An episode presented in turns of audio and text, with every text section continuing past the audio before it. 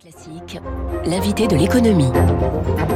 7h14 sur Radio Classique. Bonjour Philippe Chalmin. Bonjour. Professeur à Paris Dauphine, président du rapport annuel Cyclope sur les matières premières. Ça tombe bien, c'est au cœur de l'actualité très chaude hein, de, de cette semaine. Ce que disait hier soir le président de la République à la télévision, notre croissance sera immanquablement affectée par la hausse des coûts, dont ceux de l'énergie provoqués par ce conflit. C'est une réelle menace, Philippe? Ah bah bien sûr, ça c'est tout à fait évident. Euh, ça passera bien entendu par le canal inflation pouvoir d'achat, euh, mais aussi quand même euh, par un certain nombre de blocages euh, d'entreprises euh, du fait de la hausse des coûts d'énergie, euh, de la hausse aussi et des problèmes éventuellement d'accès à certaines matières premières. il est clair que cela va avoir un coût. Ça peut avoir des opportunités. Il faut pas se leurrer.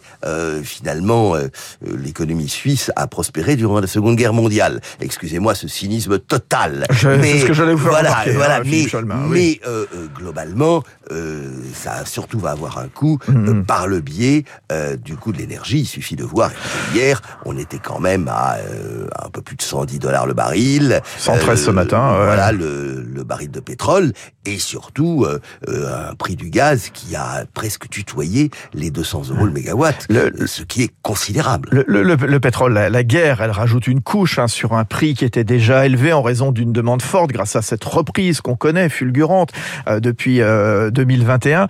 On a vu hier soir les, les 13 pays membres de l'OPEP et leurs, les- leurs alliés menés par la Russie qui, malgré tout, décident de poursuivre leur stratégie sans changement. Pourquoi ce statu quo? Bah, tout simplement parce qu'eux, ils n'ont pas énormément de marge de manœuvre. Ils sont déjà, bon, ils ont décidé, pour rappeler, euh, que tous les mois, ils rajoutaient 400 000 barils jour euh, à la, leur production, euh, sachant que, euh, je rappelle que euh, on, est à peu près sur un horizon de 100 millions de barils jour de demande mondiale. Le problème est que ils ont même des, pro- des, des difficultés à remplir leurs quotas. Euh, un certain nombre de pays de l'OPEP sont quasiment au max, euh, euh, qu'il s'agisse de l'Algérie, qu'il s'agisse de la Libye, bien entendu, de l'Angola, du Nigeria, etc.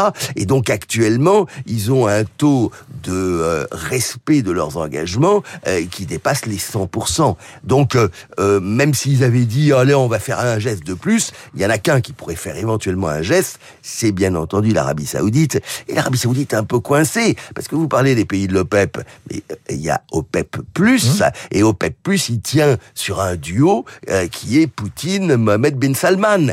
Vous avez remarqué d'ailleurs que les pays arabes, euh, les pays pétroliers du Golfe, pas beaucoup condamné. ont été d'un silence Mmh. euh, assez intéressant euh, sur euh, la guerre en Russie. Alors jusqu'où le, le pétrole monte, Philippe Chalmin? Quelle hausse? Et puis à terme, quel impact sur les, les carburants?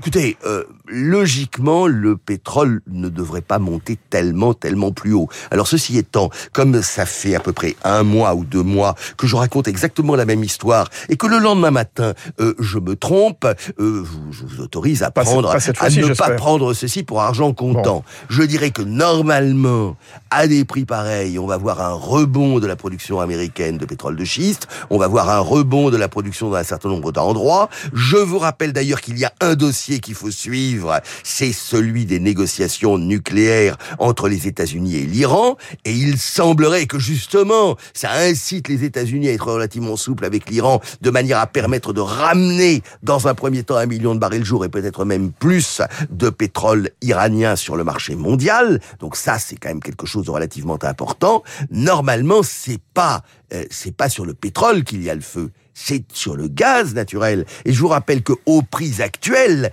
même si le pétrole a flambé, le gaz naturel, il vaut en valeur euh, énergétique, il vaut deux fois plus que le pétrole. Donc le gaz, c'est notre souci.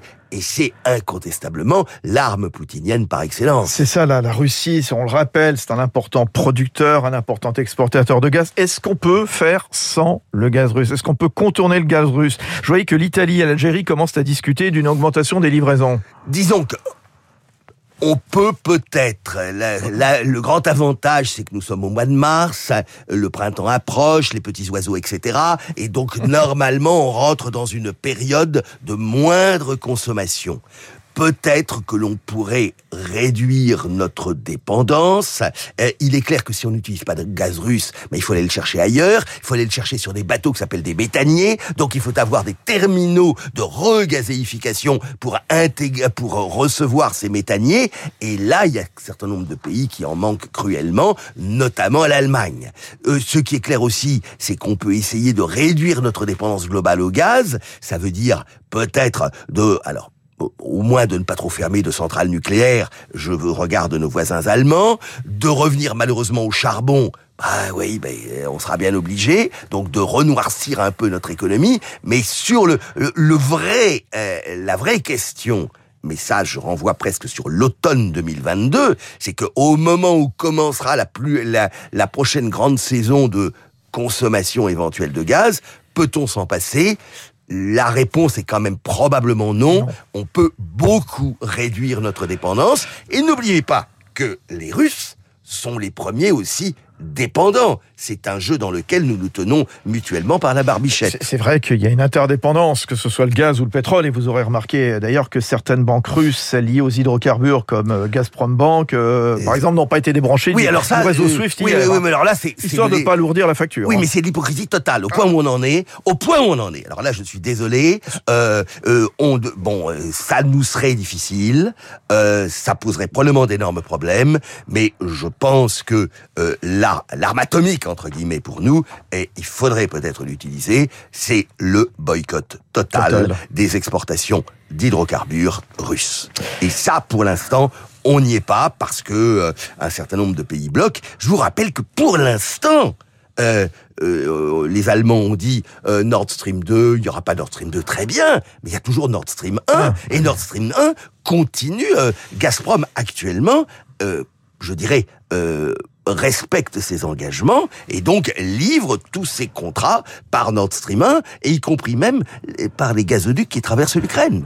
Un, mot sur les, céréales aussi, autre arme quelque part euh, géostratégique. Hein, euh, les courtiers craignent pour la production de blé, de maïs, d'huile de tournesol dans cette région de la mer Noire qui fournit beaucoup également, Philippe Chalmin. Oui, ben, la mer Noire, c'est un, tiers des exportations mondiales de blé, 20% d'exportation mondiale de maïs et les trois quarts d'exportation de tournesol. Vous me direz, le tournesol, c'est pas très important, mais ça intervient dans un contexte dans lequel nous avons des soucis climatiques en Amérique du Sud et donc on a de fortes tensions sur les marchés des huiles, soja, euh, palme et le tournesol c'était jusque-là la moins chère des huiles donc c'était un petit peu un report bon là de ce point de vue-là c'est quand même un petit peu raté non euh, là il y a deux questions qui se posent aujourd'hui c'est d'une part que tout est bloqué en mer Noire euh, que ce soit d'ailleurs Ukraine, Russie, et même ça commence à toucher un peu la Roumanie et le Bulgarie. Les armateurs, les compagnies d'assurance maritime sont très prudentes, donc on ne charge plus. Et il y a encore sur la campagne en cours. Je